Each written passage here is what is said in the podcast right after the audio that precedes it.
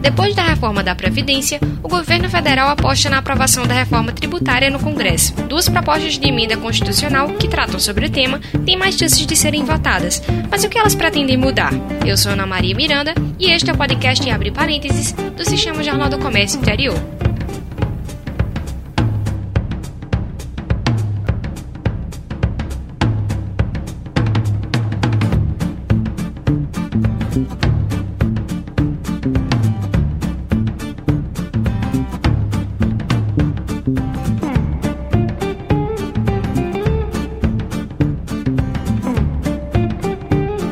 Poder Legislativo vai voltar ao trabalho agora em fevereiro e a expectativa é de que o Congresso aprove alguma reforma tributária, né, que é tão falada, principalmente desde o início do governo do presidente Jair Bolsonaro. E aí, para falar um pouquinho sobre isso, sobre a possível reforma tributária, a gente está recebendo aqui no estúdio o mestre em Economia pela Universidade Federal de Pernambuco, Arthur Espíndola. Bem-vindo, Arthur, ao podcast. Obrigado, Ana. Olá, pessoas. Vamos discutir um pouquinho para explicar melhor ao pessoal sobre isso. É, Arthur, a gente sabe que nossa carga tributária ela é, é muito grande, né? A gente vê que são tantos impostos, tem é, alguma coisa básica que você compra no supermercado, depois você pega a nota e vê ali o que foi de imposto, às vezes no restaurante você vê também os valores, e a gente não sabe bem, às vezes, a explicação daquilo e o quanto isso pesa no nosso orçamento no final do mês, né? Mas aí com essa proposta agora de reforma tributária, o que é que mudaria? Então, Ana, é, muitas pessoas, elas quando entram nessa discussão da reforma, elas abordam justamente esses temas que vocês falaram agora. Porque a maioria desses impostos que a gente, que a gente paga, eles são considerados impostos sobre o consumo. Então, na verdade, eles não diferenciam se você tem uma renda alta ou se você tem uma renda baixa. Então, eles acabam gerando muita desigualdade.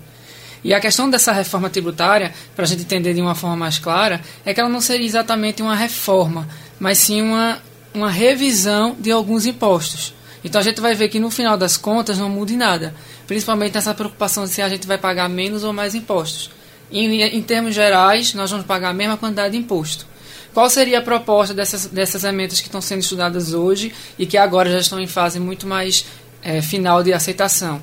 Seria justamente sobre esses impostos sobre os consumos que a gente tem como os principais impostos o ICMS, que é o Imposto de Circulação de Mercadoria, o ISS, o COFINS, o PIS. Então, são impostos que os, que os empresários, ao produzir ou prestar um serviço, eles pagam.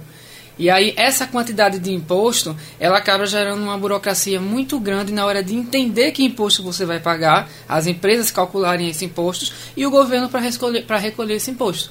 Então, só para você ter uma ideia, tem estudos que mostram que as empresas elas gastam cerca de 2 mil horas por ano só para entender quais impostos elas pagam. Então, o alto custo que uma empresa tem hoje só para entender imposto, isso aí a gente está tirando o fato que ela vai pagar o imposto. Então, só o custo que ela tem para entender um imposto, por conta dessa burocracia, já gera um peso muito grande no final do produto. E aí, como é o consumidor que vai pagar esse imposto de todo jeito, ele acaba arcando maior ônus. Então, a ideia dessas, é, dessas emendas é fazer uma simplificação desses impostos.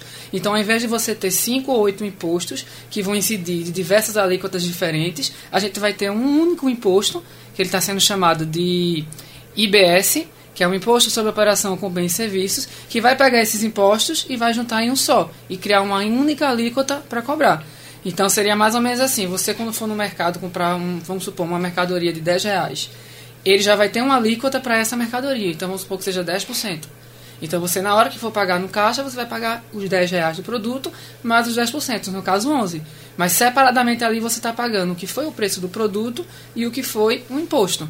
Então ele é mais simples na hora tanto do consumidor entender o que está pagando, como da empresa fazer os cálculos. Então seria como uma unificação, esses impostos que existem se tornariam só um. Exatamente. E aí a gente tem duas principais emendas que estão sendo discutidas, que é a 45 e a 110, uma no Senado e uma no Congresso. E elas divergem em relação justamente a essas alíquotas, em, em relação a quem vai ter é, a responsabilidade, se é o Estado, se é o município. Mas em si, o que está sendo aprovado assim no texto, que seria a unificação delas, seria justamente essa simplificação. E aí qual é o ponto positivo? Tornar menos burocrático e mais fácil na hora de você saber o, o imposto está sendo pago. Como você falou, os impostos eles são os sobre o consumo, né? Então, nessa é, reforma, se ela acontecer realmente, não vai contar outros tipos de impostos que a gente paga, como, por exemplo, IPVA, IPTU, eles não vão estar incluídos agora nessa reforma. Exato, que esses aí seriam na categoria dos impostos de renda, que é o que mais o que são os mais justos. Então, o imposto de renda ele consegue separar quem tem mais dinheiro de quem tem menos dinheiro. O ruim dos impostos sobre consumo é que ele não faz essa, essa separação. Então, na verdade, essa reforma ela acaba não mexendo muito no seu bolso no, no, no, é, ponto de vista positivo. Então é mais algo de quando você vai comprar algo, é algo mais do dia a dia mesmo, e não algo como um bem maior, né? Não, aí seria qualquer tipo de consumo. Qualquer produto ele teria uma alíquota específica. E aí eles estariam também, existe também nessas emendas, é, umas que também é, sugerem a criação do que a gente chama de imposto seletivo. Então, além desse imposto que a gente teria, teria um imposto seletivo, que seria um imposto diferenciado dependendo do produto, que é algo que a gente tem hoje como nas bebidas, no cigarro, onde se tem o interesse de diminuir o consumo desses produtos. Mas a maioria dos produtos eles teriam uma alíquota de um único imposto. Entendi. E a gente vê que uma das propostas da reforma tributária é acabar com a chamada guerra fiscal. E a gente escuta tanto falar ah, guerra fiscal, guerra fiscal, mas a gente, é, para explicar um pouquinho para o ouvinte, do que se trata essa guerra? Pronto, a guerra fiscal ela é outra coisa muito discutida para a aceitação da aprovação dessas propostas. O que, é que seria essa guerra fiscal? Muitos estados eles utilizam do poder de isenção desses impostos para atrair empresas para os seus estados. Então você tem, por exemplo, empresas que a mão de obra é em São Paulo, que o consumo principal dos consumidores dessa, dessa empresa é em São Paulo, toda, todo o, o custo de, de logística ele seria simplificado se ela estivesse em São Paulo, mas ela está em Manaus. Por que isso acontece? Porque ali ela tem toda a isenção fiscal. Então, o custo hoje no Brasil de impostos ele é tão alto que muitas empresas elas assumem todos esses custos que elas vão ter por estar longe do seu território de consumo para não ter que pagar esses impostos. Então, com a criação desse, desse novo imposto, ele estaria eliminando qualquer tipo do governo de ter possibilidade de fazer isenção fiscal. O que faria que. Porque o esse imposto ele vai, ser, ele vai ser cobrado no consumo. Então ele não vai ser gerado quando a empresa estiver produzindo produto. Então se a empresa está em Manaus e ela estivesse produzindo lá, o imposto estaria sendo gerado lá. Esse novo imposto ele vai ser gerado diretamente no consumo. Então se o produto ele for consumido em São Paulo, é na hora que o produto vai ser consumido que o imposto é gerado. Então o tributo ele fica para São Paulo. Aí a gente vai gerar diversas outras discussões, como por exemplo o medo de que essas, que essas cidades que são mais distantes, elas comecem a sofrer um processo contrário de desenvolvimento. Então começa a haver uma fuga de lá. E aí os governos defendem que parte desses tributos, desses tributos vão ser usados para tentar é, controlar essa desigualdade. Mas aí evitaria essa guerra fiscal. Não haveria essa luta dos estados para disputar por empresas isentando de, de, desse imposto. Porque esse imposto ele não teria essa característica. Ele não poderia ser isento. Entendi. E você estava falando no começo, né, que o, o valor dos impostos ele não, não iria diminuir, né? Iria diminuir a quantidade de imposto, mas o valor ele não iria diminuir. Eu acho que muita gente, até do senso comum mesmo, acaba achando isso, né? A reforma tributária vai baixar os impostos, mas existe alguma chance disso acontecer ou realmente é uma unificação e não tem nada de imposto cair? Olha, existe, existe. Então vamos supor que o que quando a, o efeito do imposto ele começar a ser sentido de fato, as empresas elas vão ter, é, elas vão começar a economizar no custo que elas tinham para conhecer esses impostos. Então, à medida que esses custos diminuem, isso pode influenciar no valor do, do produto. E aí se tem um valor menor. Mas aí vem alguns pontos negativos sobre essa reforma que as pessoas não veem, que é justamente primeiramente sobre o que isso vai impactar muito mais nas empresas do que no consumidor. Então, se a gente pegar os dois principais impostos que são pagos, que é o ICMS, que é o de produção de mercadoria, de circulação, e o ISS, que é o de serviço, esses impostos eles têm alíquotas diferentes. Então, por exemplo, você sendo um prestador de serviço, seja você um médico, seja você um psicólogo, seja você sendo uma diarista, você vai pagar esse imposto, que é o ISS. Já pessoas, empresas que produzem mercadoria, que essa mercadoria circulam, elas vão pagar um outro imposto, o ISMS o imposto de serviço é muito menor do que o imposto de mercadoria. E aí, quando houver unificação desses impostos, eles vão ter uma média de alíquota. Só para você ter uma ideia, hoje, pelo imposto de serviço, o prestador de serviço paga em cerca de 2% a 3%. Com essa unificação, ele vai pagar 22%. Então é um aumento de 300% a 600%. Se a gente pegar aqui o Brasil, dois terços do PIB é de prestação de serviço e a maioria dos nossos empregos eles são formados por serviço, então engenharia civil, que tem pedreiro, todos os tipos de serviços, eles vão ter um aumento de alíquota muito grande. Então isso pode gerar, isso vai acabar gerando uma diminuição na renda dos trabalhadores mais pobres, das, das pequenas empresas. isso é um ponto que é, isso é um ponto que tem que ser discutido. Existir alíquotas diferentes então, esse modelo que a gente está criando é muito baseado em modelos que tem na Europa. Só que na Europa existe essa diferenciação justamente para não ter esse peso tão grande que acaba tendo em serviço. Então, isso é um ponto negativo. Segundo ponto negativo é em relação à transação desse imposto, que seria o mais interessante. Então, se ele fosse aprovado hoje, quanto tempo demoraria para começar a ser feito em prática?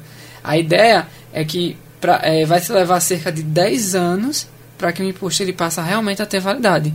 Como é que ele funcionaria? A gente, na verdade, estaria pagando todos os impostos que a gente paga hoje em dia, mais esse. E aí colocaria-se uma alíquota para esses outros impostos que já existem e uma alíquota pequena para esse imposto criado. E aí, à medida que os anos iam avançando, a alíquota desse novo imposto ia chegando à alíquota correta dela e a dos outros iriam diminuindo, até que a gente teria só esse imposto. E esse processo levaria um total de 10 anos. Mas a gente pensa, daqui para lá, a gente vai passar, a gente pode passar por pelo menos três governos. Será que um sistema, uma reforma dessa, que vai levar 10 anos para começar de fato é, a, a ter os efeitos, se ela vai durar tanto tempo, se ela vai durar tantos governos? E isso partindo do ponto de vista de quem está contribuindo. Para os governos que estão arrecadando, a média é de 50 anos. Então são dois pontos que têm que ser bastante discutidos.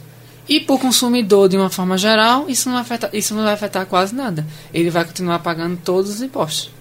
A questão é que agora vai ser mais simples entender o que ele está pagando. Então, como você disse que com essa unificação pode aumentar é, 300% inclusive para algumas categorias. Então é como se para algumas coisas fosse diminuir e algumas fossem aumentar, né? Exato. Algumas empresas elas vão ter um, um, por ter um imposto mais simples, elas vão acabar tendo uma alíquota menor, mas alguns outros setores, principalmente os de serviços, eles vão ter esse acréscimo na alíquota, que para alguns pode inviabilizar o próprio serviço. Porque é. você tem um aumento de 300% a 600% só no imposto. E assim, é fácil você calcular o imposto de um produto que você está vendendo, porque você vê todo o processo de produção dele. Então você tem uma noção de custo e fica fácil você criar uma alíquota para aquele produto, que era o caso do ICMS. Já um serviço é uma mão de obra. Como é que você avalia o exato custo de um serviço? Não tem. Então ele varia muito um serviço que um determinado setor faz e um serviço que um outro setor faz. E aí eles estariam pagando aquela mesma alíquota. Isso vai acabar prejudicando os, é, as de rendas menores. Então uma diarista que paga esse tipo de imposto, cabeleireiros, manicures. Então até para quem trabalha nessa área é importante se informar sobre isso, né, para poder também fazer suas reivindicações, suas pontuações, até como você disse que é um que é algo, eu acho que não necessariamente da, é, seria aprovado nesse governo, mas digamos que não fosse, até para uma eleição futura você saber quem é o seu representante que vai lutar por aquilo que vai ser de cada categoria, que vai beneficiar cada categoria. Né? É, tem uma expectativa muito grande para aprovação. Agora, a ideia é que, sendo aprovada essa PEC, vamos supor, a, a que está mais sendo discutida, que é a do Congresso, isso indo para o Senado e aprovando, vai se levaria ainda em torno de mais um ano para se ter um. Porque aprovando essa emenda tem que se ter uma lei complementar para ver como essa emenda vai funcionar. Então, como eu te disse, isso mexe principalmente na distribuição dos estados. O ISS é um imposto é, municipal. O ICMS é um imposto estadual. Então, quando você tem a, a, modificação, se mexe no rendimento que os municípios, que os estados, que a União vai gerar. Então, tudo isso é um processo. Então, a ideia é que, se tudo der certo, a gente começa a ter esse imposto no final de 2020, 2021, caso final do próximo ano. Mas a, a perspectiva é muito alta, pelo menos para aprovar essa ideia inicial de haver essa simplificação, porque isso é algo que realmente tem que acontecer. A gente tem que ter um sistema. E aí por isso que nem dá para encarar muito como uma reforma, porque uma reforma, como, você, como a gente pensa, ela tem que mudar todos os tributos. Então por isso que se tem muita preocupação hoje de como isso vai afetar nosso bolso. Por isso que eu sempre digo para as pessoas: vejam essa reforma como mais uma revisão. Ela vai pegar algo ali que está muito difícil e vai simplificar. Na prática, para a gente consumidor, não muda nada. Agora, para alguns setores, principalmente as empresas de serviço, isso pode mudar muita coisa. Então, elas têm que ficar ligadas para ver como que vai ser, sendo passado para frente, como que vai ser a distribuição dessa alíquota. Então, vai haver uma alíquota diferente para alguns tipos de serviço, como é uma se pode propor, ou a alíquota de serviço ela vai ser a mesma para qualquer ramo de serviço. Isso é que tem que ser lá na frente se prestar atenção. E o fato do sistema estar tá mais simples é, aumenta até o interesse da população em entender o sistema, que é o que vai fazer com que nós sejamos os melhores beneficiados. É, às vezes as pessoas acabam achando tão complicado que vai dar paciência. E o pior que é, é muito complicado. É. Você parar para entender é o sistema tributário, ele é extremamente complicado. E eu, o que se estão trabalhando inicialmente é nessa simplificação. Porque isso gera um custo para todos os lados. Gera, gera um custo para quem vai pagar, porque não entende o que vai pagar, e gera um custo para quem vai recolher, porque existem diversas formas de recolhimento. Então isso é uma coisa que tem que acontecer. Agora, passando para frente, a gente tem que ficar, entrar dentro dessa discussão de como vai ser essa distribuição, como é que vai ser essa, essa alíquota desses impostos. E isso é uma coisa totalmente discutível na frente. É, eu acho que é importante também o que você falou com relação a, aos impactos, né? Que eles não vão ser imediatos. Então, mesmo a gente achando, até sendo discutido, o próprio governo defendendo também que vai ser algo muito bom para a economia, a gente provavelmente não vai sentir isso de forma imediata, né? Ainda vai demorar muito. O que é que você acha que pode ser que, que ajude ainda nesse governo, se for aprovada, no caso, ou não? Eu acredito que sim, porque existe uma coisa expectativa. Então, por mais que os efeitos reais eles levem um tempo, né, a estrutura economia de uma forma geral, para ela mudar a estrutura, ela leva um tempo. O próprio fator do governo estar engajado nesse tipo de proposta, isso abre uma expectativa positiva para o país. Porque, por exemplo, terminando essa, esse fim dessa guerra fiscal, que faz com que as empresas elas se acabem se instalando em locais tão longe que elas ficam improdutivas, então elas não têm produtividade, isso vai aumentar a produtividade do Brasil, isso vai diminuir o custo do Brasil, que é o custo que uma empresa vem para cá para produzir. Até essa questão dos impostos eles sendo regulamentados, isso atrai mais empresas. Então isso num médio prazo já pode gerar uma expectativa boa, a gente começar a ver esses resultados. Agora em questão estrutural isso vai levar um, um tempo. E a gente vê que o recentemente o presidente Jair Bolsonaro, ele, ele próprio disse que existem dificuldades na aprovação da reforma, né? Porque ele disse que na experiência dele como parlamentar, ele viu que nenhum ente da federação iria aceitar perder a arrecadação, né? Porque no caso, como você estava falando, tem muita gente envolvida, né? Tem a União, tem os estados, tem os municípios. Como é que você vê essa questão? Isso é outra coisa que ela está sendo bastante discutida lá dentro. Então, se você pegar as duas PECs que estão para ser aprovadas, elas divergem em diversos assuntos em relação a isso. Então, a que está agora mais perto, ela dá uma certa autonomia para os municípios, no sentido de que, como o ISS era um imposto do município, o imposto do serviço, ele era decidido por cada município, então o município ele vai poder criar uma alíquota extra que vai entrar dentro dessa alíquota geral do imposto. E aí, cada município ele poderia criar uma alíquota diferente, o que pode lá na frente vir a gerar diversas alíquotas diferentes. Isso pode vir a ser uma complicação. Então, essa, a forma que os estados, ou como, se, como a outra PEC, que faria mais uma arrecadação e depois distribuiria para os estados e para os municípios. Então, ainda se vai ter uma discussão muito grande em relação a isso. Que eles estão tentando, de fato, aprovar, fazer, é uma união do que seria bom das duas para justamente poder, na lei complementar, talvez discutir esses assuntos. É, e a gente sabe que o, a política, ela geralmente impacta na economia e vice-versa, né? E a gente está agora num ano eleitoral e eu acho que isso impacta até nas votações do Congresso, né? Também. Você acha que pode ser que altere alguma coisa com relação ao cronograma da reforma, é, uma eventual votação por causa das eleições desse ano? Então, como ela não altera em quase nada a questão do consumo, em tese, a teoria dela gera um bom efeito para o país, isso vem a ser de uma forma positiva. A questão, como, como a gente tem dito, é como que vai ser essas, essas cobranças de alíquota. Porque dependendo dos setores de economias que vão ser beneficiados e os que não forem, isso pode sim ter alguma influência política. Mas eu acredito que como a ideia dessa PEC só vem a ser no final do ano que vem, dependendo de como for essa discussão, é que a gente vai poder saber se isso vai ser uma coisa positiva ou uma coisa negativa para o governo. O que a gente sabe agora é que as pessoas ainda estão tentando entender o que é essa reforma. Então, até elas terem conhecimento do que realmente ela vai causar no dia a dia delas, a gente não sabe se vai ser positivo ou negativo. E eu acho que com a questão também da já aprovação da reforma da Previdência, aumenta ainda mais a expectativa, porque outros governos tentaram aprovar né, a reforma da Previdência e não conseguiram, então agora existe a mesma expectativa sobre a reforma tributária. Né? Exatamente. Né?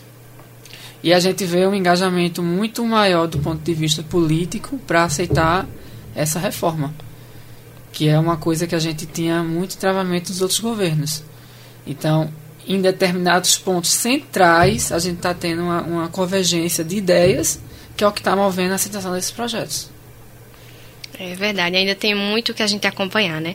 Muito obrigada, então, pela participação aqui no podcast. É Arthur Espíndola, mestre em Economia pelo UFPE, que explicou aqui para a gente um pouquinho sobre a reforma tributária, para ajudar até o ouvinte entender melhor. Eu que agradeço e bom dia a todos. Obrigada a você que nos escuta. Se tiver alguma dúvida ou sugestão de tema, envie para o e-mail podcast@tvjc.com.br. Lembrando que você pode escutar o podcast no Spotify, no Deezer, no Google Podcasts, no Apple Podcasts e também no nosso portal de notícias Inegres Interior. Até a próxima semana. Tchau.